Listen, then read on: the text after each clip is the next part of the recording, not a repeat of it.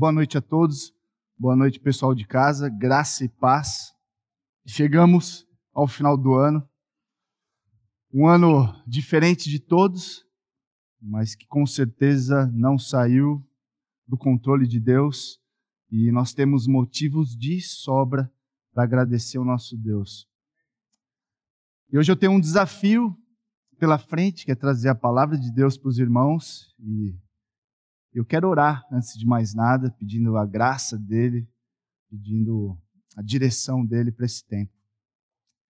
Senhor nosso Deus, nós te louvamos por tudo que o Senhor é, por tudo que o Senhor tem feito e pelas suas promessas em Jesus Cristo, para cada um de nós individualmente e como igreja, como povo de Deus.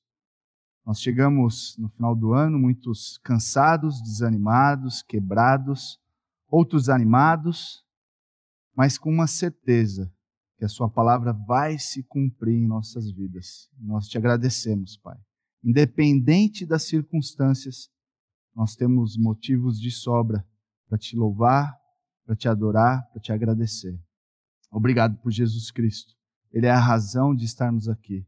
Louvado seja o seu santo nome. E, Senhor, nós pedimos para que o Senhor direcione esse tempo, que o Senhor fale conosco, através da Sua palavra, que o Senhor ilumine os nossos corações por meio do Seu Espírito, para que haja transformação. Nós cremos que a Sua palavra santifica e é na dependência ah, do Seu Espírito que nós entregamos esse tempo. É no nome de Jesus que nós pedimos. Amém. Amém. Uma breve introdução. O tema do ano, nós sabemos, nós fomos expostos o ano todo né, com muito conteúdo ah, debaixo do tema de ser e fazer discípulos. Né, a primeira pregação do ano foi em Atos 2, que é o texto base para nossa visão, aquilo que deveríamos ser. Nós seguimos a Cristo, nós imitamos a Cristo, nós ah, caminhamos e aprendemos com Ele na esperança de que nos pareçamos cada vez mais com Cristo. Então, o, a nossa visão ela tem a ver com o ser discípulo. E logo na sequência, nós tivemos uma pregação em Mateus 28, que é o texto base para a nossa missão, aquilo que deveríamos fazer. Nós pregamos o Evangelho, nós ensinamos tudo aquilo que temos aprendido e, e a esperança é que as pessoas conheçam mais Jesus Cristo, que as pessoas deem um passo né, à maturidade, à semelhança a Cristo Jesus. Então, muita coisa aconteceu, muito conteúdo rolou na esperança de que cresçamos, né, em ser e fazer discípulos. Mas aí veio a pandemia. Um ano cheio de surpresas, dificuldades, perdas, incertezas, algumas coisas doidas aconteceram. As minhas roupas encolheram. Eu não sei que fenômeno foi esse, mas eu olho no meu armário e não acho uma roupa. A minha oração é que o ano que vem a gente cresça na palavra de Deus e não tanto para os lados. Mas foi um ano difícil, um ano cheio de incertezas. A gente tinha tantos planos, tantas coisas para acontecer e a pandemia nos pegou de surpresa, mas não a Deus. Nada foge do controle de Deus. é interessante que na pandemia também nós aprendemos que o problema nunca foi o tempo, principalmente no comecinho da pandemia, nós vimos que o problema sempre foi a prioridade. E de certa forma, o ser e fazer discípulos ficou mais claro com a pandemia, como que ela peneirasse todas as coisas e o que sobrou foi a palavra de Deus, Jesus Cristo e o seu povo. E a missão, ela não está presa à pandemia. Ela não está presa às circunstâncias. Nós vemos no, no Novo Testamento, até mesmo encarcerado, a palavra de Deus, por meio do apóstolo Paulo, fez muito estrago. O evangelho, ele avança apesar de nós. Jesus Cristo, ele continua fazendo discípulos de todas as nações. Esse é o plano, essa é a missão. Se ele não voltou ainda é porque tem gente que ele quer salvar. Ele continua trazendo as pessoas. para o seu reino. E ele usa nós. Apesar de nós, ele tem usado eu e você como instrumentos para esse plano maravilhoso. E eu pergunto para você, qual é o impacto que a soberania de Deus deveria ter em nós? Ficou muito claro que a gente não tem o controle sobre nada, a gente não tem o controle sobre as nossas finanças, sobre a nossa saúde. Deus ele está no controle de todas as coisas e graças a Deus por isso. Imagina se tivesse no meu controle, no seu controle, nós estaríamos fritos, sem esperança nenhuma. Agora, a gente acaba se envolvendo demais com as coisas desse mundo. A gente acaba se agarrando demais com o aqui e agora, né, com o nosso conforto, com o nosso lazer. E a minha pergunta é: o quanto você cuida e investe nas coisas desse mundo? O quanto cuidamos e investimos nas coisas desse mundo? Casa, carro, roupas, lazer, entretenimentos, viagens, esportes, hobbies. Elas não são necessariamente ruins, mas quando a gente se agarra demais nessas coisas, quando a gente gasta muito do nosso tempo, dos nossos recursos, daquilo que Deus nos confiou, daquilo que Deus nos deu, em detrimento da missão, há um grande problema. E que coisa terrível quando o povo de Deus se agarra demais nessas coisas, com as coisas do mundo, e acaba esquecendo do grande plano que ele tem para nós, da sua missão que ele tem para a sua igreja. Como você avalia o ano de acordo com a missão de ser e fazer discípulos? Como que você chega ao final do ano? Frustrado, desanimado, querendo desistir? Ou você está empolgado, satisfeito? Você tem visto Deus te usando, você está empolgado com a missão de Deus, você tem aprendido, você tem colocado aquilo que você tem aprendido em prática independente das circunstâncias, você entendeu que tem muito espaço para aprender, para crescer, para colocar em prática tudo isso. Agora, o que, que o seu cônjuge diria? Seus filhos? Seus pais? Deus, Ele continua conduzindo a história. E é muito legal você olhar para a grande figura, para o grande contexto. A gente tem a Bíblia em mãos e a gente olha para a história no seu todo. Isso é empolgante demais. Né? Você saber do começo, do meio e do fim, um contexto maior. E muitas vezes a gente se perde nas tretas, nas picuinhas, no drama do dia a dia, a gente esquece de olhar para essa figura maior. E hoje eu quero olhar para uma pequena parte da história e ver como Deus conduziu o seu povo. Deus ele conduziu o seu povo e ele continua conduzindo até os dias de hoje. Por isso que a gente não pode desanimar. Nós não sabemos quando Jesus Cristo vai voltar e ele está voltando em breve. Pode ser hoje. E ele continua conduzindo a história. Eu quero olhar para a vida de um camarada, se você quiser já abrir sua Bíblia, no livro de Esdras. Esdras e Neemias. Né, esse livro, ele foi, ele era lido como um livro só. Né, os judeus, eles colocavam ah, Esdras e Neemias como um só livro e depois ele foi dividido. Eles passaram por uma quarentena de 70 anos. Esses camaradas estavam desanimados, eles estavam quebrados. E esses livros, esse livro, conta como as pessoas foram usadas por Deus como ferramentas para reconstruir a identidade do povo. Muitos não dão muita importância para esses livros, mas eles são muito importantes. Eles são é, eles têm uma importância e um papel fundamental na história bíblica e na história da interpretação cristã do Antigo Testamento. Em termos de revelação e compreensão da vontade de Deus, nós somos muito privilegiados. Eles tinham um conhecimento, Esdras tinha um conhecimento profundo das Escrituras.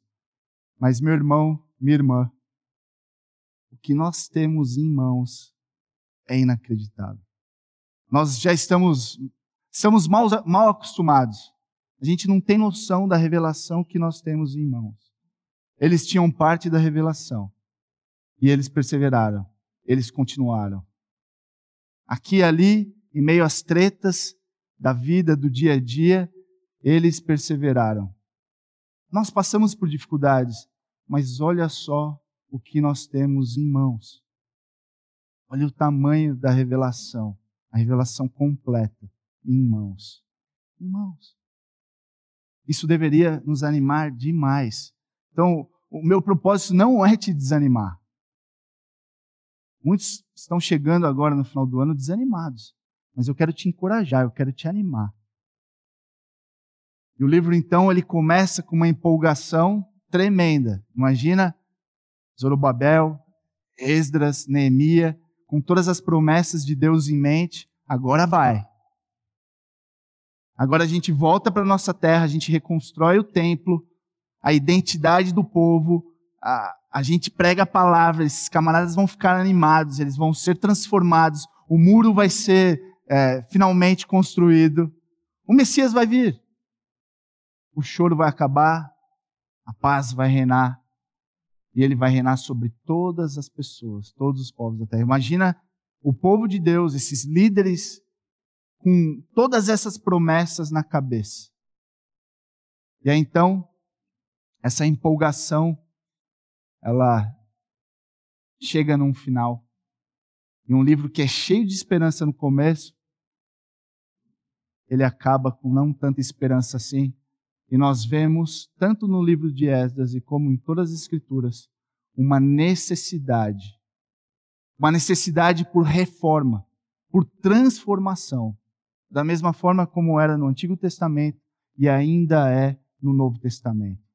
Nós olhamos para a história nós vemos claramente que necessitamos de reforma, de transformação. Então, o livro ele acaba apontando para essa mesma necessidade que nós temos, que todas as épocas têm. Nós precisamos de transformação para cumprir a missão de Deus. E o foco aos ensinos das Escrituras deu a eles, como também dá a nós o principal meio de acesso à vontade de Deus. Em termos de revelação e compreensão da vontade de Deus, nós somos muito privilegiados, como eu disse. Nós temos a revelação completa. E vamos ler então Esdras 7. Eu vou focar mais no versículo 10, mas nós vamos ler dos versículos 1 a 10. O livro de Êxodo começa com a profecia de Jeremias sendo cumprida. Né? Ele havia dito que a Babilônia levaria o povo judeu em cativeiro, ao cativeiro, onde ele mesmo presenciou o exílio, Jeremias. E ao mesmo tempo que Jeremias ele tinha uma mensagem de julgamento, ele também tinha uma mensagem de esperança. Os capítulos 26 a 45, ele profetizou que Israel seria libertado retornaria para sua terra natal, reconstru reconstruiria o templo, assim como começa o livro de Esdras. Assim como Ciro diz nos primeiros versículos do livro de Esdras. Antes da gente ler rapidamente, Esdras 1 a 6, nós vemos Zorobabel retornando com parte do povo para construir o templo. Esdras de 7 a 10, o próprio Esdras retorna com parte do povo, é a segunda leva, vamos dizer assim, para reconstruir a identidade espiritual do povo por meio da palavra, da lei do Senhor. E depois, Neemias, de 1 a 7, ele retorna com a terceira e última leva dos judeus para a terra prometida para construir os muros. Todos eles estavam na mesma missão de retornar e reconstruir. Vamos lá. Muitos anos depois, durante o reinado de Artaxerxes, muitos anos depois, aqui, mais de 50 anos. Agora, o, o período em que as atividades de Esdras se passa é num, num período de 12 meses. Mas aqui, de Neemias para Esdras, mais de 50 anos. Durante o reinado de Artaxerxes, rei da Pérsia, havia um homem chamado Esdras. Ele era filho de Seraías, filho de Azarias, desculpa aí se os nomes não saírem tão bem assim. Filho de Uquias, filho de Salum, filho de Zadok, filho de Aitube, filho de Amarias, filho de Azarias, filho de Meraiote, filho de Zeraías,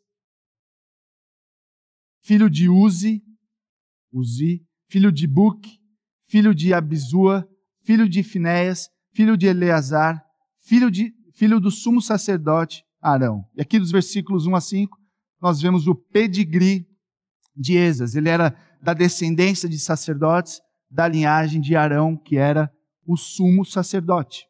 Uma pessoa muito capaz, de influência, que viveu na época de Neemias. A tradição conta que ele foi o fundador da grande sinagoga, onde o cano completo do, Antigo Testamento foi reconhecido formalmente pela primeira vez. Coisas grandes. Ele liderou então a segunda leva de judeus que retornaram da Pérsia. A segunda das três. Versículo 6. Esdras era escriba, conhecedor da lei de Moisés, dada ao povo pelo Senhor, o Deus de Israel. Esdras foi da Babilônia a Jerusalém e o rei lhe deu tudo o que ele pediu, porque a mão do Senhor seu Deus estava sobre ele. Alguns israelitas e também alguns dos sacerdotes do templo viajaram com ele para Jerusalém no sétimo ano do reinado de Artaxerxes. Esdras chegou a Jerusalém em agosto desse mesmo ano. Partiu da Babilônia em 8 de abril, o primeiro dia do novo ano, e chegou a Jerusalém em 4 de agosto, porque a bondosa mão do Senhor, seu Deus, estava sobre ele. Pois Esdras tinha decidido estudar a lei do Senhor, obedecer a ela ensinar seus decretos e estatutos ao povo de Israel. E eu quero orar mais uma vez com vocês. Senhor, obrigado pela Sua palavra. Nós pedimos mais uma vez que o Senhor use o teu servo para que a gente consiga extrair ah, princípios da Sua palavra que possam ajudar o seu povo a caminhar com fé e esperança, a caminhar cumprindo a sua missão nunca se esquecendo da grande figura, do contexto maior, onde Jesus Cristo ele já venceu a morte e ele está prestes a voltar. Abençoe, Senhor, esse tempo, no nome de Jesus. Amém. Amém. Então, os versículos de 7 a 10, eles são um pequeno resumo da viagem dos seus preparativos. A gente não tem muitos detalhes aqui. Se você quiser ver mais detalhes dessa viagem, ali no final do capítulo 7 e no capítulo 8 você pode ah, dar uma olhada ali. Agora, mais uma vez, imaginem Israel com essas promessas na cabeça. A escritura se cumprindo. Deus usando os reis ímpios para fazer tudo aquilo que eles precisavam, para entregar tudo aquilo que, que eles precisavam para reconstruir o templo, para voltar para sua terra. Imagina o que, que não passava na cabeça desses camaradas? Agora vai, agora vai. Acabou. Jesus Cristo vem ele vai reinar sobre tudo e sobre todos. E como eu disse, é muito legal você olhar para um contexto maior. Né? Quando a gente lê a Bíblia e a gente já sabe tudo o que vai acontecer, é fantástico, é muito legal. Agora, eu creio que o mais importante de todos os retornos e reconstruções foi a atenção que Esdra deu à leitura da palavra, ao ensino da Escritura, ao ensino da lei do Senhor.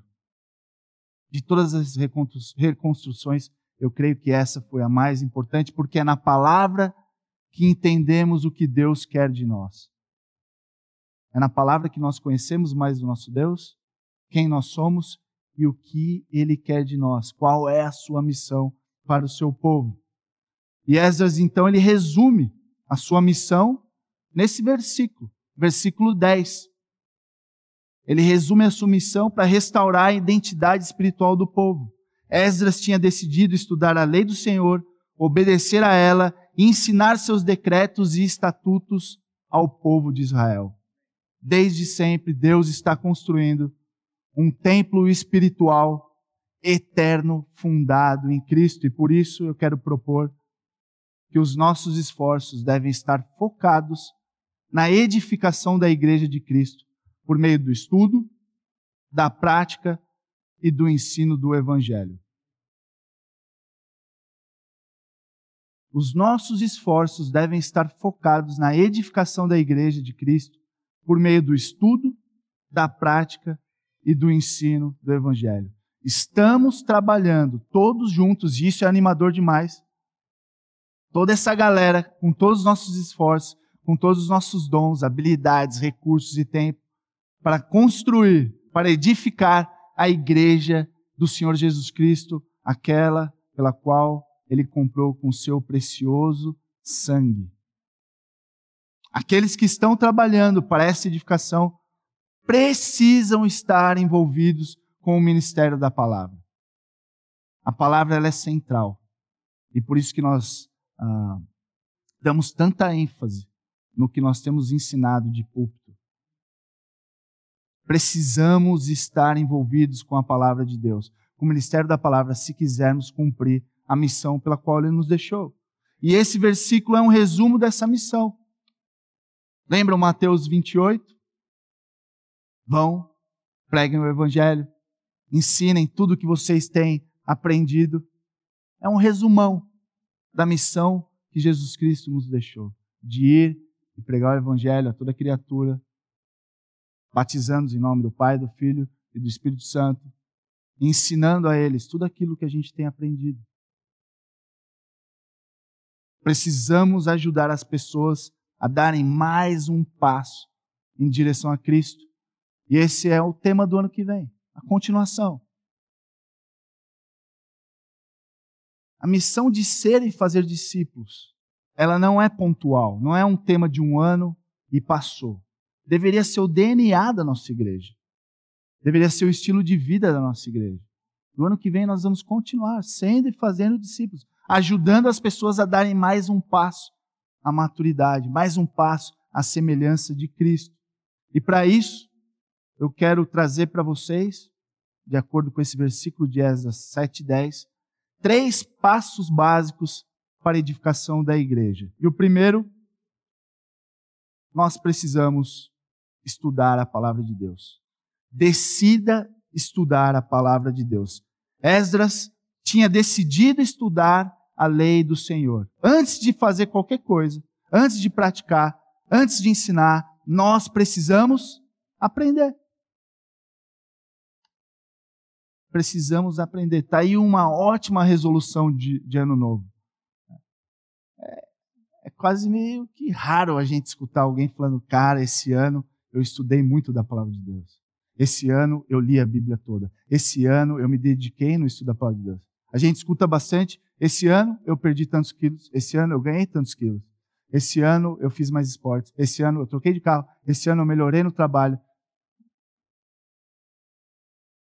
A gente não prioriza o estudo da palavra de Deus. Essa é a realidade. Como que tem sido né, o seu tempo com Deus? Tempo para memorizar a palavra de Deus, para estudar a palavra de Deus.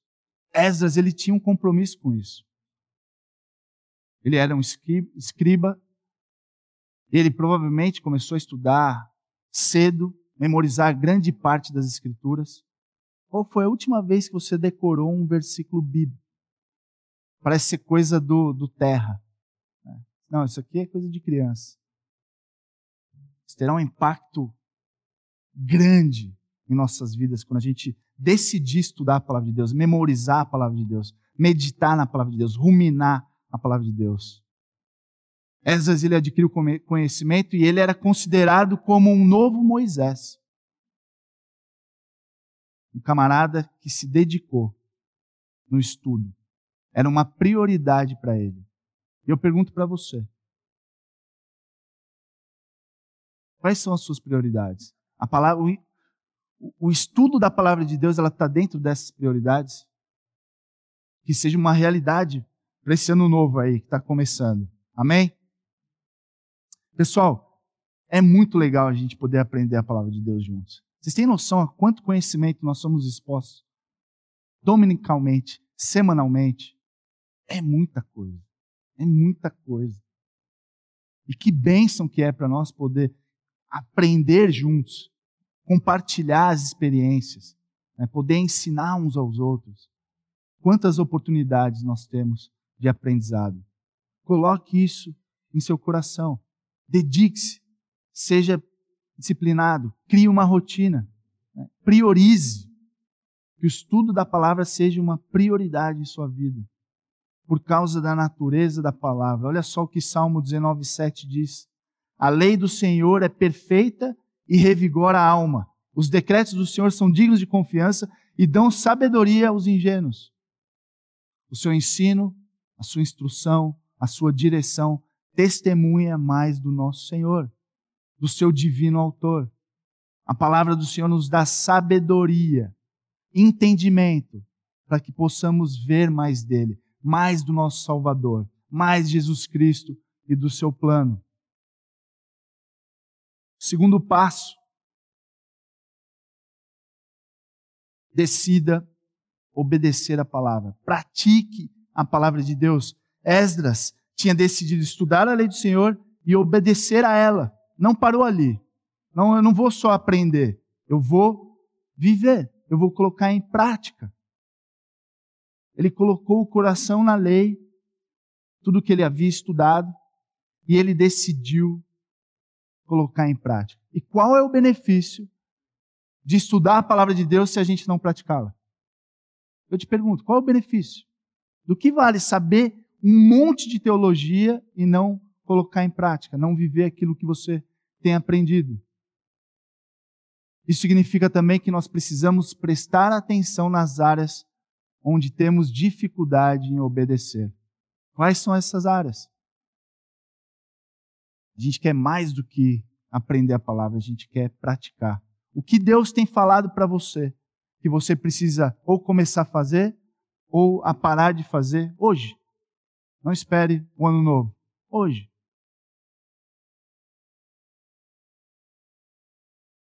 Dedique-se em viver a palavra, porque existe uma conexão entre o estudo e a prática. Mateus 7:24. Quem ouve as minhas palavras e as pratica é tão sábio como a pessoa que constrói sua casa sobre uma rocha firme. Tiago 1:22. Não se limitem, porém, a ouvir a palavra, ponham-na em prática. Do contrário, só enganarão a si mesmos.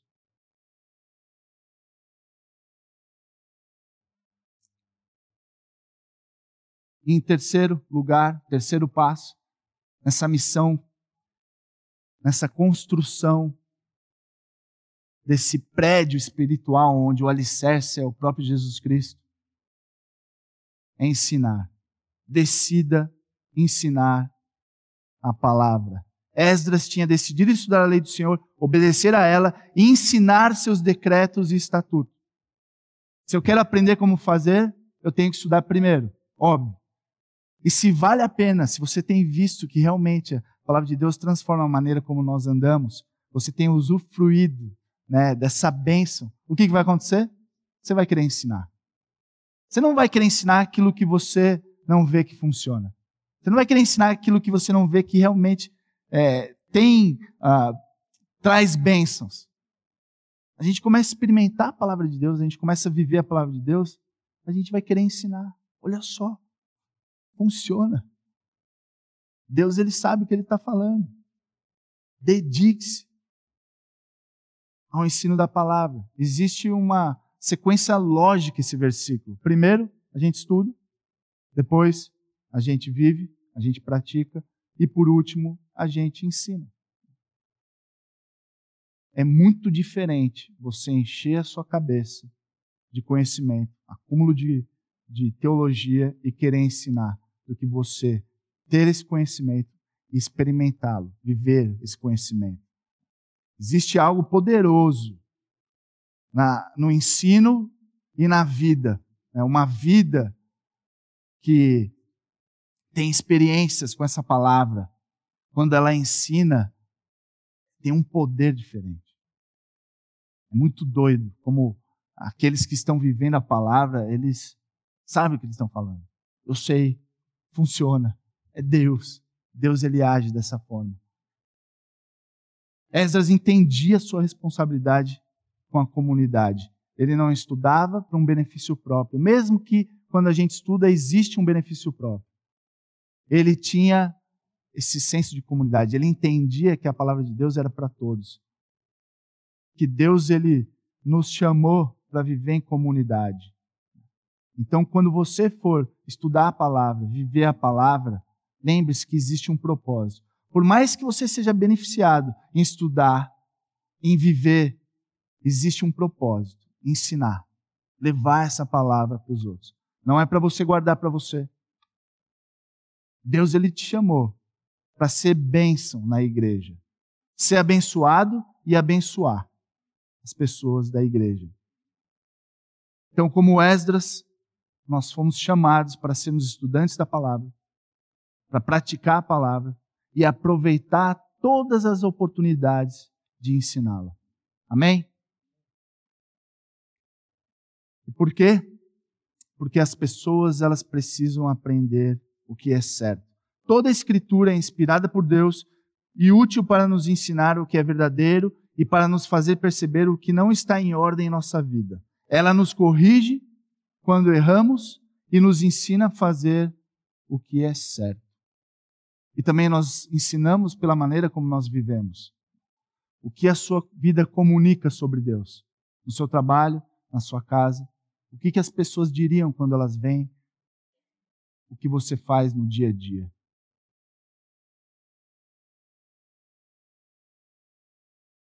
Estudar, aprender, praticar, viver e ensinar. Beleza. Tudo certo. Sem segredos. Não é? Simples. Estudar, viver e ensinar. Tudo vai dar certo. Receita simples. Agora vai, Deus. O Senhor levantou esses líderes. Eles estão conduzindo o seu povo. As profecias estão sendo cumpridas. Agora vai. É agora. Tudo vai dar certo.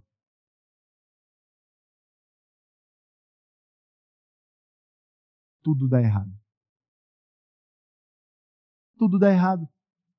O trabalho no templo está sendo negligenciado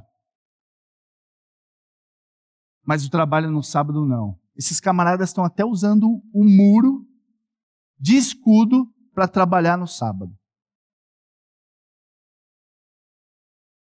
Eles voltaram para suas práticas, eles esqueceram de tudo que Deus fez, as promessas do Senhor, e tudo deu errado. Agora, por que que as coisas dão errado? Talvez chegou no final do ano e falou: puxa, eu tentei tanto, eu aprendi tanto. Eu sei tudo isso que você está falando, mas eu estou cansado, eu estou desanimado. Não adianta. Eu não consigo sair dessa lama, dessa areia movediça. Parece que eu estou patinando. As coisas não dão certo. Será que é porque nós estamos ah, focados no lugar errado? Na coisa errada? Será que é porque nós precisamos de renovo? Tudo deu errado. E o livro, ele acaba.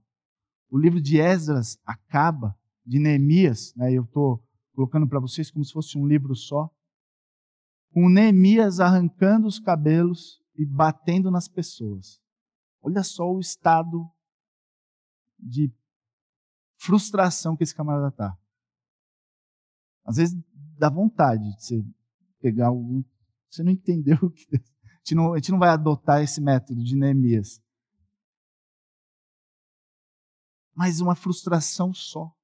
Tudo deu errado. Tudo deu errado. O que aconteceu com essa reforma? O livro acaba de uma forma brutal e intencional. O autor nos leva para um beco sem saída. O que, que a gente faz? Acabou. O que aconteceu de errado com essa reforma? E eu creio que essa pergunta vai nos levar para o propósito do livro. O autor ele vai responder essa pergunta com aquilo que é o âmago, o centro, o coração, vamos dizer assim, do livro. Como podemos interpretar os nossos fracassos? O que, que precisa acontecer? O que aconteceu? O que, que deu de errado? A resposta a essa pergunta é o propósito do livro. Porque muitas vezes desanimamos. Nós precisamos de um coração novo. Novo. O livro está apontando para a mesma necessidade que foi claramente profetizada, falada pelo profeta Jeremias e Ezequiel. A mesma necessidade. Nós precisamos de uma transformação de coração. Não, é essa, não era essa a promessa do Senhor? Que Ele nos daria um coração novo? Um coração de carne? Que Ele escreveria as suas leis, não agora numa tábua de pedra, mas na tábua do nosso coração? Eu creio então que o argumento de, de Esdras, desse livro, não é você pode fazer tudo para se preparar. Arrecade todos os seus recursos, se coloque na posição, aprenda o que você tem que fazer e agora vá, faça. Mas sim, é algo que você não pode produzir. É algo que Deus ele faz por nós. É algo que Deus ele gera, ele produz. Nos nossos próprios esforços não vai dar, vai dar ruim, vai dar errado. Essa reforma ela nunca vai acontecer. Talvez seja o motivo porque muitos estão cansados, frustrados, desanimados. Jeremias 31, 31. E esta é a nova aliança que farei com o povo de Israel depois daqueles dias, diz o Senhor. Porei minhas leis em sua mente e as escreverei em seu coração. Serei o seu Deus e eles serão o meu povo. Ezequiel, que é contemporâneo de Jeremias, ele sabia disso também. Ele disse, Ezequiel 36, 26 e 27. Eu lhes darei um novo coração e colocarei em vocês um novo espírito.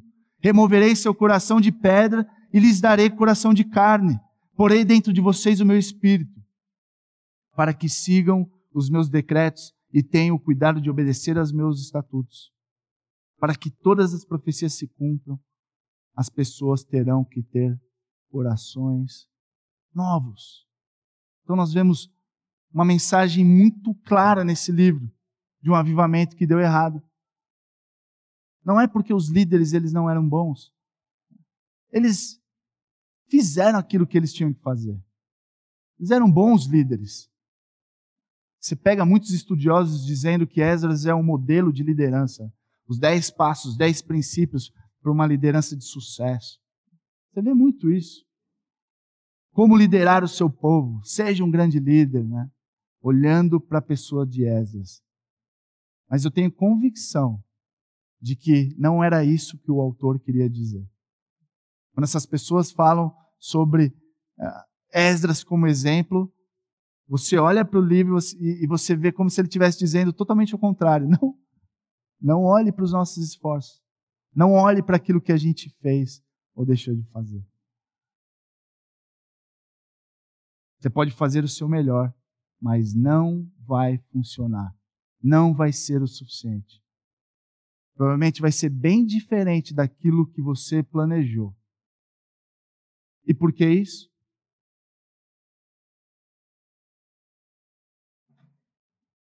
Porque o nosso coração é zoado, ruim, podre.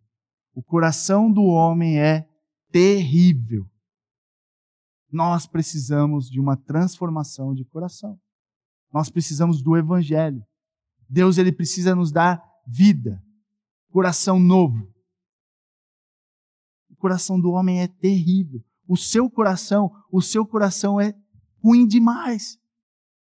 Você não pode. Você não consegue. Você vai fracassar. Existe um grande problema no coração. E nós precisamos orar mais por corações de carne Deus ele te deu um coração de carne, era um coração de pedra. Mas parece que com o tempo ele vai endurecendo. Eu não sei que carne que é dura. Colchão duro, não sei se é, o nome é porque é duro. Mas imagina uma carne dura. Precisa dar umas pauladas nela para amolecer. Deus precisa vir e amolecer o nosso coração. Nós não podemos produzir isso. Nós podemos impedir essa reforma, essa restauração. Mas nós precisamos orar, nos disponibilizar, nos colocar à disposição. Sermos disponíveis. Deus, faça uma obra no seu povo. Amolece esse nosso coração duro, esse nosso coração terrível. Precisamos de corações transformados transformados pelo Evangelho, de forma que a nossa obediência ela vai ser prazerosa. E não por medo, por culpa, por constrangimento, mas por amor. Obediência por amor, por tudo que o Senhor fez por nós, porque Ele nos amou primeiro. Nós então o amamos de volta. Amamos a Deus e as pessoas, porque recebemos um novo coração. Isso é maluco. Não tem como se cansar. Pensa nas implicações do Evangelho. O que, que ele faz conosco? Pensa aí quem você é e o que o Evangelho faz com você. É maluco. Ele transforma nossas vidas. Então nós temos que considerar Esdras à luz do Evangelho. E toda a Escritura, nós temos que olhar de acordo com o Evangelho de Jesus Cristo. Porque o herói da história não é Esdras, não é Neemias, não é Zorobabel. O herói da história é Jesus Cristo, o nosso substituto. Que graças a Deus, ele era como nós, mas graças a Deus ele não era como nós. E ele veio e ele morreu no nosso lugar pelos nossos pecados. Ele viveu a vida que eu e você não poderemos viver e ele ressuscitou, para que eu e você pudéssemos nos tornar como ele. E esse é essa é a grande graça do negócio, a grande bênção. Deus ele está construindo esse edifício espiritual por meio de mim e de você, por meio da sua igreja. Muito legal. Agora, imagina se Esdras escutasse uma das nossas pregações de Natal. A gente precisa olhar para a história de Esdras e enxergar o Evangelho. Todas as Escrituras apontam para Jesus Cristo. É claro que nem todas elas ah, têm passagens messiânicas, mas toda a Escritura aponta para Jesus Cristo. Imagina se Esdras escutasse uma das nossas pregações na plenitude dos tempos, Emanuel nasceu de uma virgem. Imagina a cara dele. Alguém que estava esperando né, o Messias vir, e nós olhamos para a história e nós vimos que ele já veio, se cumpriu. Esdras não tem a quantidade de revelação que a gente tem. Ele não sabe dos milagres de Jesus, das parábolas de Jesus. Nós temos a revelação completa, irmãos. Qualquer um de nós poderia responder às perguntas de Esdras. Se ele escutasse uma, um dos nossos sermões, e ele havia cheio de perguntas, e você, qualquer um aqui, poderia responder. Sim, Jesus Cristo ele fez tudo isso. Sim, Jesus Cristo ele, ele cumpriu toda a lei. Sim, Jesus Cristo ele viveu ela de forma perfeita. Sim, ele ensinou de forma verdadeira como nunca ninguém ensinou. Imagina se Esdras estivesse aqui. Agora imagina se nós trocássemos a palavra lei pelo evangelho. Pois Esdras tinha decidido estudar o evangelho do Senhor e obedecê-lo e ensinar a vida, morte e ressurreição de Cristo ao meu povo. Deus, ele precisa trazer vida para as nossas experiências. Isso só acontece por meio do Evangelho. Como você tem lido, como você tem estudado a Bíblia? De uma forma seca, vazia. Estude o Evangelho. Decida estudar o Evangelho, não só as doutrinas, a hermenêutica. Aprenda o Evangelho, adote essa abordagem de enxergar Jesus Cristo em todas as Escrituras, porque todas as Escrituras apontam para Jesus Cristo, e isso faz uma grande diferença. A Escritura inteira mostra a necessidade de um coração terrível, de um coração pecador, mostra a necessidade de um Salvador inteira. Estude o Evangelho.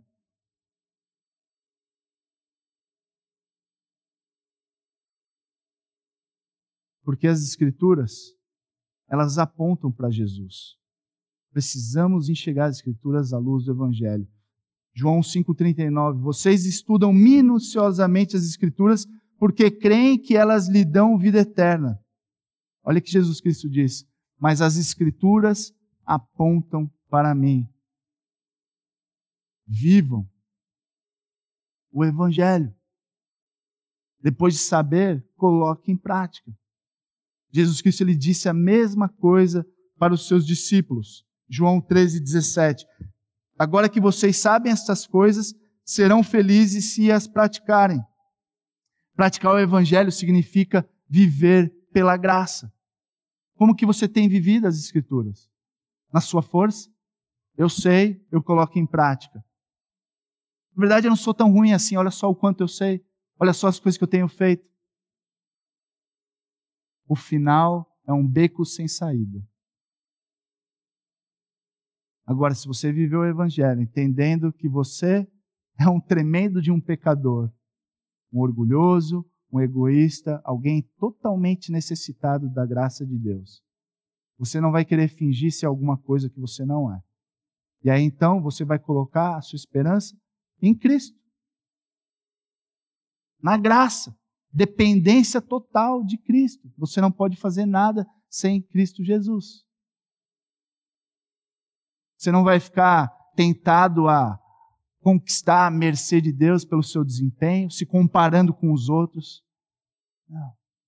Não tem nada que eu faça ou deixe de fazer. É a graça e a graça. Graças a Deus por Jesus Cristo.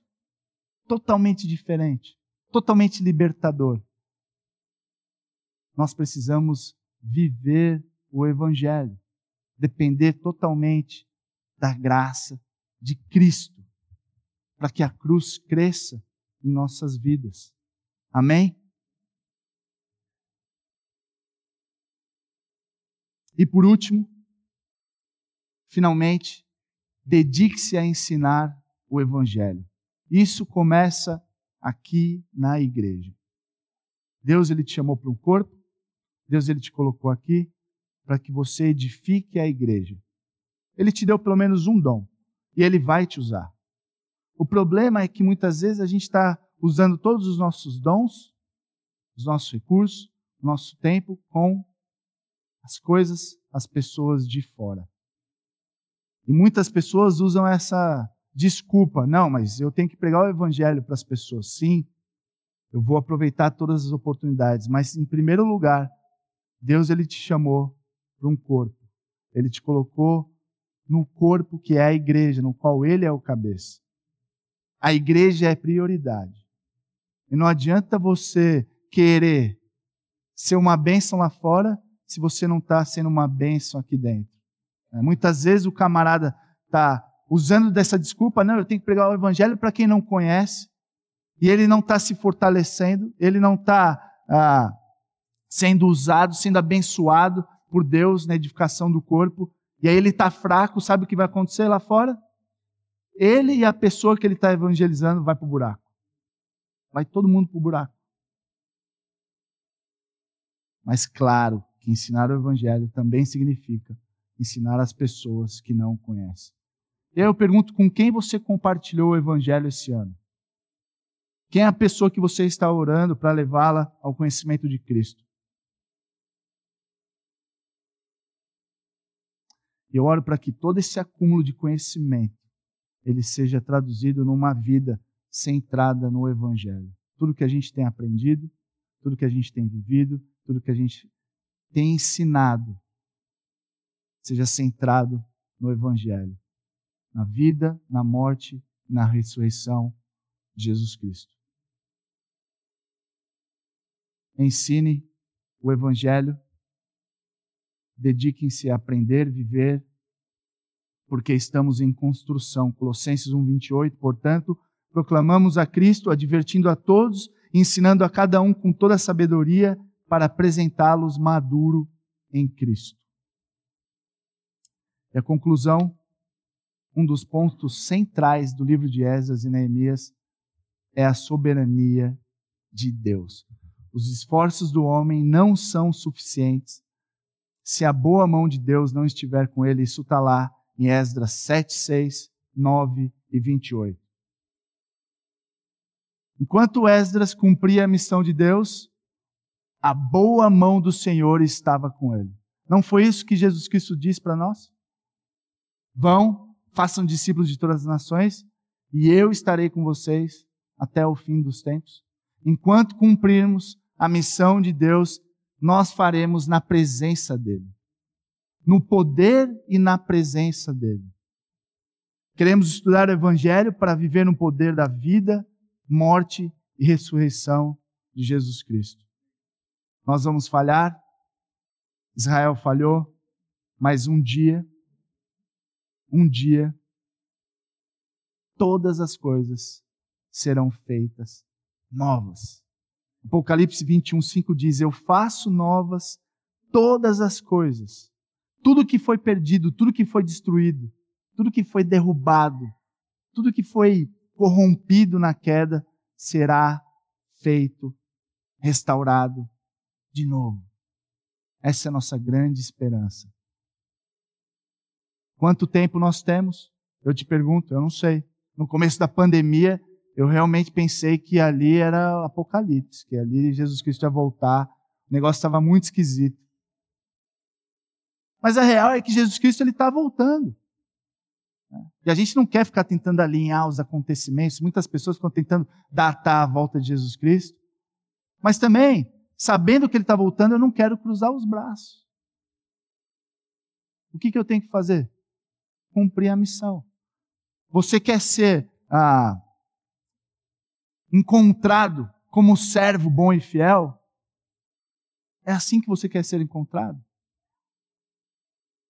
Então, para isso, os nossos esforços devem estar focados na edificação da Igreja de Cristo, por meio do estudo, da prática e do ensino do Evangelho. Pela graça, podemos juntar forças nessa missão de servir as pessoas, tornando o Evangelho conhecido por meio de nossas palavras e atitudes, ajudando-os a darem mais um passo em direção a Cristo. Você já recebeu um novo coração? Você é livre para dizer não ao pecado e sim para Jesus? Você tem entendido e vivido ensinado o Evangelho. Quando as pessoas olham para a sua vida, como elas veem Deus? Você é fiel nas coisas corriqueiras do dia a dia ou sempre espera viver nas nuvens das bênçãos espirituais? Você identifica em suas próprias experiências, por mais insignificantes que possam parecer, que elas fazem parte da grande história da redenção controlada por Deus? Quais os benefícios e promessas do Evangelho que te dão esperança para continuar? Senhor nosso Deus, nós chegamos diante de Ti, diante da Sua palavra, da Sua presença, humilhados. Senhor, eu confesso todas as vezes que eu me apeguei às coisas desse mundo, que eu tentei fazer na minha própria força para cumprir a minha missão. Todas as vezes que eu percebi claramente que a minha frustração era por conta desse foco, desse esforço no lugar errado, nas coisas erradas. Eu confesso diante do Senhor que eu preciso que o Senhor continue trazendo poder ao meu coração, amolecendo o meu coração, me capacitando me ajudando, me guiando por meio do seu Espírito para cumprir essa missão tão maravilhosa. Senhor, nos perdoe todas as vezes que a gente perdeu o foco. Como é fácil perder o foco nesse mundo tão doido, com tantas distrações. Mas, Senhor, nós olhamos para a Sua palavra e vemos claramente como o Senhor conduziu o seu povo e continua conduzindo, até o dia que o Senhor Jesus Cristo vai voltar. Pai, nós não queremos ser pegos, ser encontrados, fazendo qualquer outra coisa que não seja cumprir a Sua missão de ser e fazer discípulos. Tenha misericórdia do seu povo. Derrama da sua graça, do seu poder, para que continuemos. A partir de hoje, o ano que vem, até que o Senhor volte. Focar todos os nossos esforços na construção da sua igreja, na edificação da sua igreja, por meio do ensino da nossa vida, por meio do estudo do Evangelho. Senhor, louvado seja o seu santo nome. Muito obrigado por tudo que o Senhor tem feito e ainda fará. Obrigado, Pai, pelos benefícios e pelas promessas que nós temos no Evangelho. Nós te louvamos, te agradecemos e pedimos por tudo. Em nome do nosso Senhor e Salvador, Jesus Cristo. Amém.